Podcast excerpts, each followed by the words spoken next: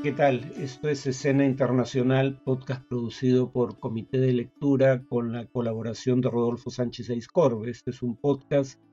que se transmite tres veces por semana, martes, jueves y sábado. Las emisiones de los jueves, como esta, eh, son de libre acceso, pero para acceder a las otras dos emisiones semanales hay que suscribirse en la página de Comité de Lectura o en el enlace al pie de este video. Em, la primera noticia de hoy es que la Corte Interamericana de Derechos Humanos le exigió a Nicaragua liberar de manera inmediata al obispo de Matagalpa, Rolando Álvarez. El gobierno nicaragüense fue notificado, pero probablemente como ha hecho con otras decisiones de la Corte Interamericana de Derechos Humanos, eh, probablemente, repito, ignore esta decisión pese a que está jurídicamente obligado a cumplir las decisiones de esta entidad. El obispo Monseñor Rolando Álvarez fue condenado a 26 años de prisión tras rechazar un día antes de que se leyera su sentencia eh, la del ofrecimiento de marcharse a los Estados Unidos junto con otros 222 presos políticos que fueron en su momento excarcelados y expulsados del país la Corte dio un plazo hasta el 27, perdón, hasta el 7 de julio próximo eh, para que se produzca la liberación del prelado eh, y que el gobierno de Nicaragua informe de la excarcelación al tribunal. Las relaciones diplomáticas entre el gobierno de Nicaragua y el Vaticano están al borde de la ruptura. Hace un año el gobierno de Nicaragua expulsó al nuncio apostólico eh, Valdemar Sommertag y en marzo de este año, el Ministerio de Relaciones Exteriores sostuvo un comunicado que, cito, se ha planteado una suspensión de las relaciones diplomáticas con la Santa Sede. Eh, el encargado de negocios del Vaticano en Nicaragua, Marcel Diouf, ya había abandonado el país el 17 de marzo pasado. La segunda noticia del día es que eh, la Organización de las Naciones Unidas confirmó que eh, se habrían producido, cito, tratos crueles, inhumanos y degradantes en la prisión de Guantánamo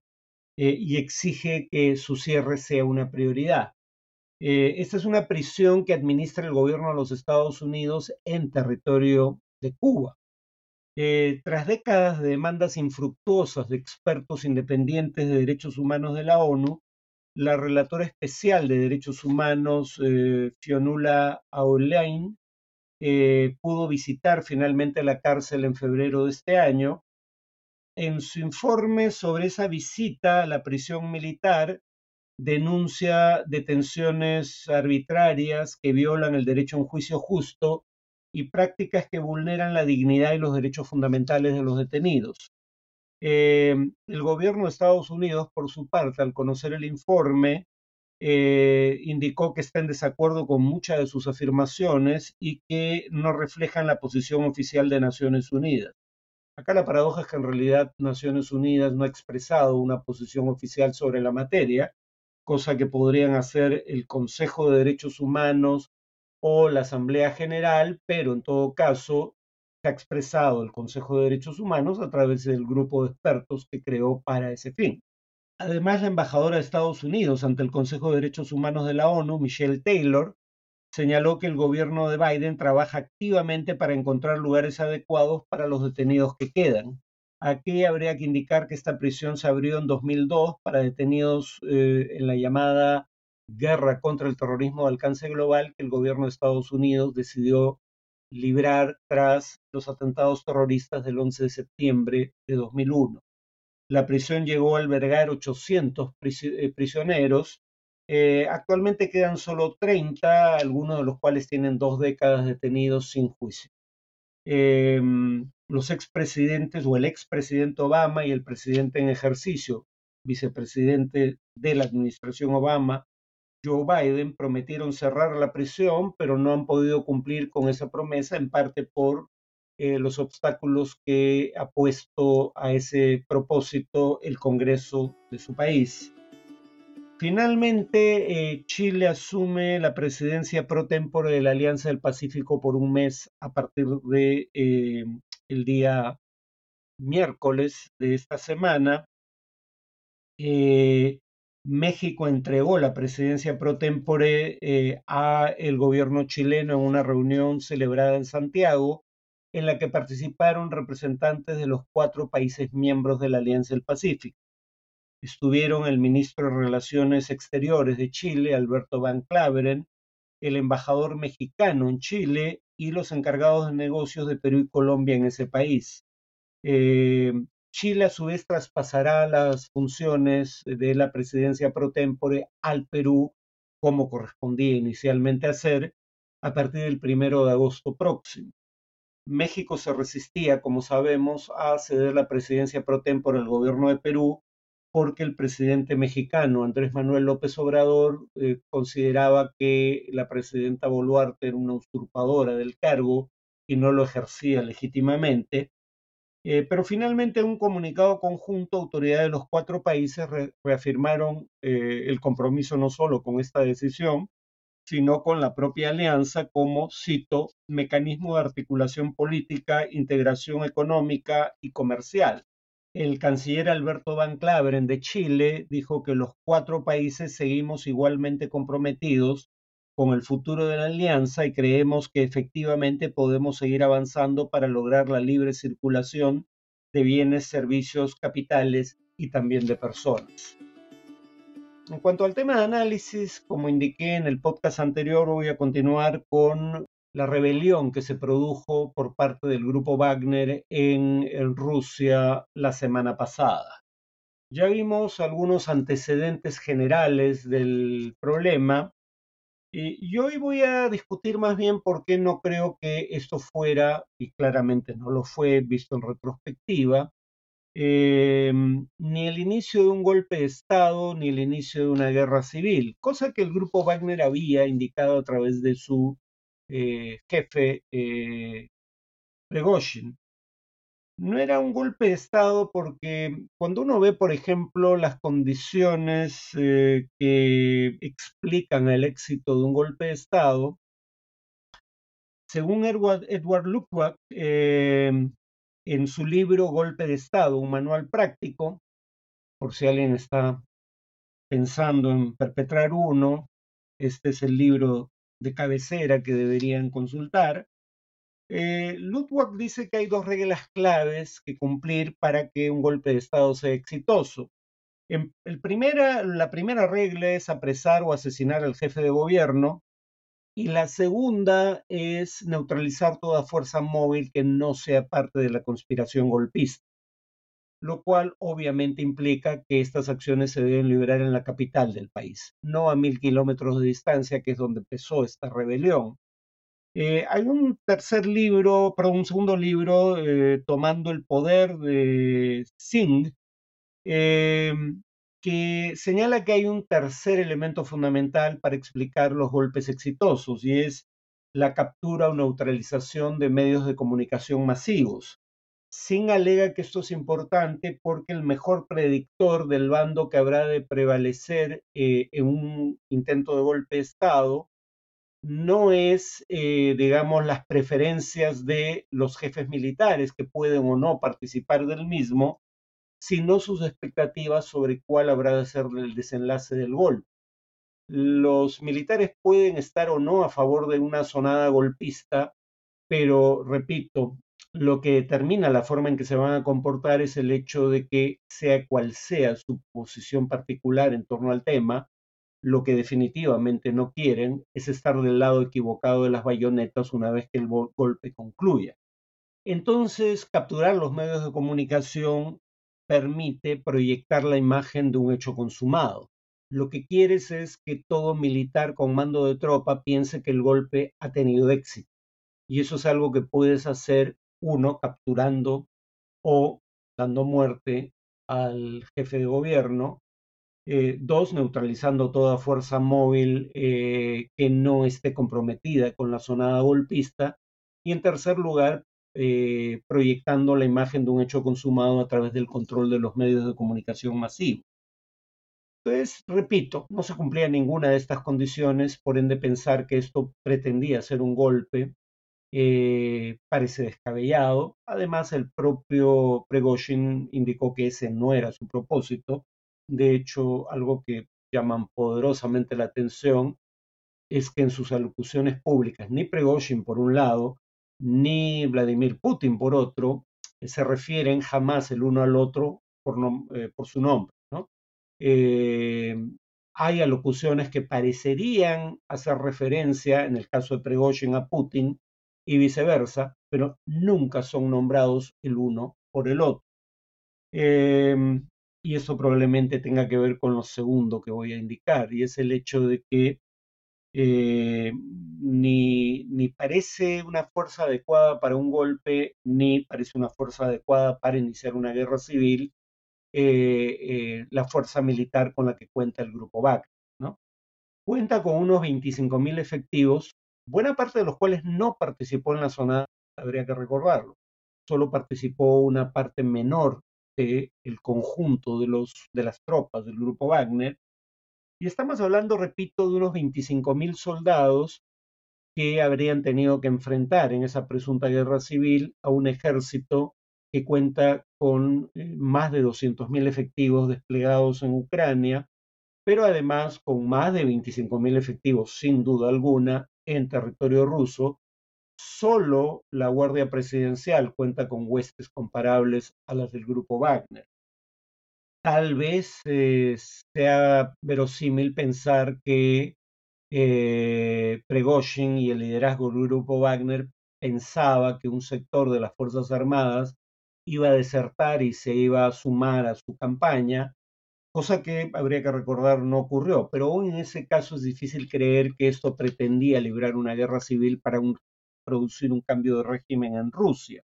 Parece más razonable eh, pensar que la versión de Pregoshin es verdadera. Pregoshin alegaba que el propósito fundamental de su rebelión era evitar que el grupo Wagner fuera puesto bajo las órdenes del Ministerio de Defensa ruso, cosa que hubiera implicado una merma considerable no solo en su, influencia política, sino en su negocio. El propio Putin ha indicado que en el año que media, entre mayo de 2022 y mayo de 2023, el grupo Wagner habría recibido del Estado ruso alrededor en moneda eh, rusa, rublos, alrededor de mil millones de dólares. Entonces, eh, Pregoshin corría el riesgo de perder el control de este negocio tan lucrativo, por lo menos en lo que al frente eh, ucraniano respecta, podía mantener las actividades del grupo Wagner en el África, por ejemplo. y claro, él alegaba no que quería impedir que las tropas del grupo Wagner se subordinaran a través de un contrato formal al Ministerio de Defensa, porque eso afectaba sus intereses empresariales, sino porque el Ministerio de Defensa y la jefatura del Comando Conjunto de las Fuerzas Armadas, habría que indicar, estaban eh, bajo las órdenes de gente absolutamente incompetente que actuaba por intereses subalternos. Una cosa, dicho sea de paso, no impide que la otra sea verdad. Shoigu, el ministro de Defensa, al que ha criticado acremente y con semanas de anticipación a los hechos de los que estamos hablando, Pregoshin y Gerasimov, el jefe del Comando Conjunto. Eh, Pregoshin había ya criticado, repito, a través de eh, grabaciones públicas que pueden consultar en YouTube, por ejemplo, que el alto mando le negaba al, grupo Wagner eh, las armas y sobre todo las municiones necesarias para capturar Bakhmut, pequeña ciudad ucraniana que finalmente cayó en manos del grupo Wagner y es el único triunfo significativo que ha tenido Rusia en la guerra en Ucrania después de los meses iniciales de combate. Y además alegaba que el Ministerio de Defensa o, en su defecto, eh, la jefatura del Comando Conjunto de las Fuerzas Armadas habían ordenado un ataque contra soldados del grupo Wagner en el frente ucraniano y por eso, decía, había llevado a cabo la sonada. Eh, no voy a decir golpista porque reitero, creo que no fue un intento de golpe de Estado. Ahora, ¿qué se negoció para poner fin a este levantamiento del grupo Wagner? Primero, el retiro de los cargos formulados por el propio Putin. Putin acusó al grupo Wagner, sin mencionar por nombre a Prigozhin, de traición y de apuñalar por la espalda al Estado ruso. Eh, bueno, esos cargos fueron retirados. El cargo de traición fue retirado. Eh, los miembros del grupo Wagner que participaron de la sonada golpista eh, pueden volver a sus casas o marchar al exilio en Bielorrusia. Los miembros del grupo Wagner que no participaron de la sonada, creo que usé la palabra golpista, ya indiqué que no creo que eso fuera lo que estaba en juego, pero los miembros del grupo Wagner que no participaron de los hechos eh, pueden seguir participando de los combates en Ucrania, pero bajo un contrato que los somete a órdenes del Ministerio de Defensa ruso eh, y en el caso de Pregoshin está en Bielorrusia. Eh, si su demanda de que el ministro de Defensa Shogu y el jefe del Comando Conjunto Gerasimov serán o no removidos del cargo, si bien hay rumores que sugieren que eso podría ocurrir, no ha ocurrido hasta ahora y no existe confirmación oficial de que vaya a ocurrir en el futuro. En el caso de Pregozhin, lo que llama la atención es que dé por buenas las garantías del gobierno ruso en Bielorrusia, teniendo en cuenta que Bielorrusia es un aliado leal de la Rusia de Putin, uno, y dos, de que en el pasado el gobierno ruso parece haber actuado de manera enérgica contra sus rivales, incluso en el exilio, ya no en países aliados como Bielorrusia, sino incluso en países hostiles en este momento como eh, el Reino Unido, en donde se dio muerte en su momento por envenenamiento a Alexander Litvinenko, un ex eh, agente de inteligencia ruso que desertó y se refugió en el Reino Unido, pero hasta ahí lo alcanzaron los servicios de inteligencia rusos. O eh, lo de Litvinenko fue en 2006. Ya en 2018, Sergei Skripal, un miembro de la inteligencia militar rusa, que era un doble agente y desertó, y que vive en el Reino Unido, también fue envenenado en ese país. Entonces, eh, pensar que Pregoshin está a salvo en Bielorrusia es francamente una premisa discutible. Probablemente esté ahí solo temporalmente y eh, eventualmente eh, radique en otro lugar. Eh, en cuanto al efecto de esos hechos en la guerra en Ucrania, y con eso termino, de un lado, el grupo Wagner, que es la fuerza de combate más eficaz con la que cuenta el ejército ruso o el Estado ruso en Ucrania, vuelve al frente en su mayoría. Y esto es importante porque, repito, es la fuerza de combate más eficaz, aunque para misiones ofensivas de conquista territorial. Y en este momento Rusia más bien está a la defensiva tratando de contener eh, un ataque ucraniano. Em, entonces, eh, en ese frente no hay mayores diferencias respecto al pasado. La gran diferencia es el efecto que todo esto puede tener en la moral de las tropas rusas en los frentes de combate. En primer lugar, van a tener que combatir al lado de miembros del grupo Wagner, un grupo que acaba de levantarse en armas en contra del Estado en representación del cual combaten en Ucrania. Eh, en segundo lugar, eh, no deja de llamar la atención el hecho de que unos pocos miles de soldados del grupo Wagner hayan logrado incursionar sin ser percibidos de antemano en territorio ruso, capturado la onceava ciudad del país, Rostov, que es un hub logístico, uno de tres, para las acciones militares en Ucrania, eh, que no hubiera manifestaciones en favor de Putin en ninguno de los lugares por los que pasó el grupo Wagner, y si acaso hubiera manifestaciones muy pequeñas, pero manifestaciones al fin y al cabo en favor del grupo Wagner, y que el grupo Wagner pudiera avanzar hasta unos 200 kilómetros de Moscú, y que uno en lugar de ver intentos por aplacar eh, en el lugar en el que se encontraban, eh, los combatientes del grupo Wagner, lo que viéramos fuera intentos de cavar trincheras en las afueras de Moscú, como si se estuviera esperando el asalto de las tropas nazis durante la Segunda Guerra Mundial. O sea, la incompetencia del alto mando militar ruso a la que hace referencia en sus pronunciamientos Pregoshin quedó palmariamente demostrada por estos hechos. ¿no? Eh, además, la debilidad de Putin, que habiendo indicado que esto era un acto de traición a la patria y que los responsables iban a ser castigados de manera ejemplar, finalmente los indultó. Em, entonces, digamos, creo que el lado positivo de todo esto es que empiece a probablemente empiece a cuestionar la idea de que el tiempo juega en favor de Putin, de que, por ejemplo, si logra prolongar una guerra de desgaste hasta entrado el año 2024, el cambio político en países miembros de la OTAN y en particular un probable triunfo electoral en noviembre del próximo año de Donald Trump cambiaría en el ambiente político en los países miembros de la OTAN en favor de las posiciones de Rusia.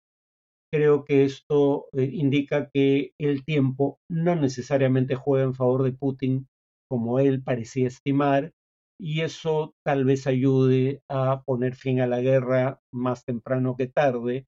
aunque me atrevería a decir que eso no va a ocurrir de cualquier modo antes de fines de este año, por lo menos, tal vez principios del próximo. Eh, eso es todo por hoy, nos vemos en el siguiente podcast.